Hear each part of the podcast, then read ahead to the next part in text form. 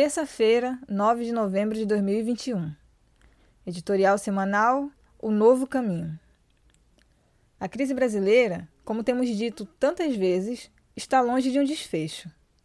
A antecipação da campanha eleitoral de 2022, que ganhou um ingrediente novo com a entrada em cena do ex-juiz Sérgio Moro, revela o nível de divisão existente entre as classes dominantes e a predominância até aqui da mesma falsa polarização havida em 2018. Nesse cenário, há situações que são uma espécie de sinal dos tempos.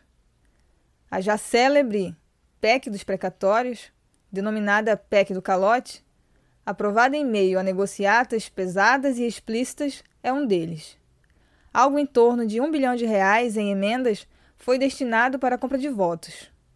Além disso, uma grande parte do recurso levantado com a eventual aprovação do texto, além daquela destinada ao custeio do Auxílio Brasil, servirá para financiar novas emendas parlamentares em pleno ano eleitoral.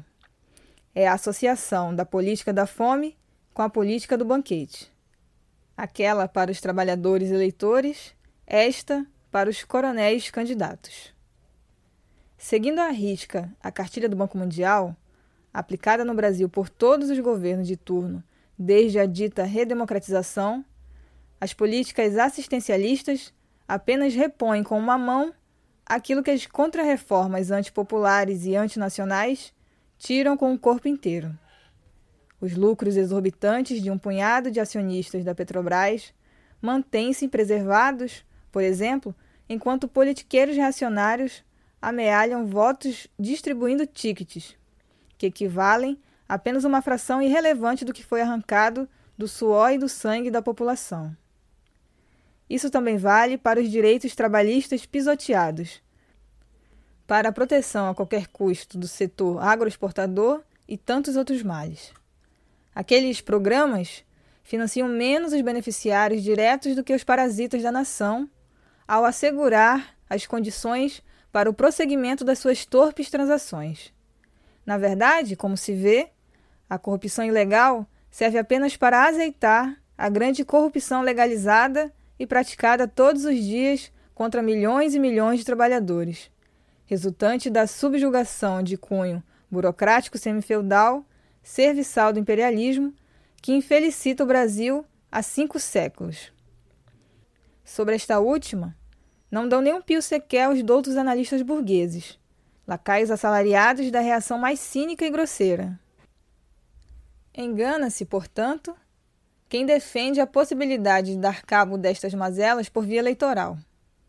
Ao contrário, a farsa bilionária, também ela, financiada com dinheiro extorquido à população, fonte de outras benesses e cargos comissionados, não pode alterar em nada a ordem econômica vigente, mas serve a legitimá-la e prolongá-la no tempo. Neste cenário, tanto a chamada terceira via como a polarização são discursos falsos, sem a mais mínima correspondência à realidade, que só vigoram pela repetição. Embora haja muitos candidatos, com diferentes nuances e abordagens, mais fruto de truques de marqueteiros do que de distinções ideológicas, todos se alinham na defesa da ordem e da Constituição. Leia-se na manutenção do massacre cotidiano das massas. E, por decorrência, tampouco há, entre estes candidatos, qualquer polarização efetiva, mas apenas táticas diversas para aplicar os mesmos interesses das classes dominantes, que são, de resto, salvaguardados por instituições infensas a qualquer controle e votação externa, mesmo formalmente, o Judiciário e, em última instância, as Forças Armadas. Bela democracia burguesa.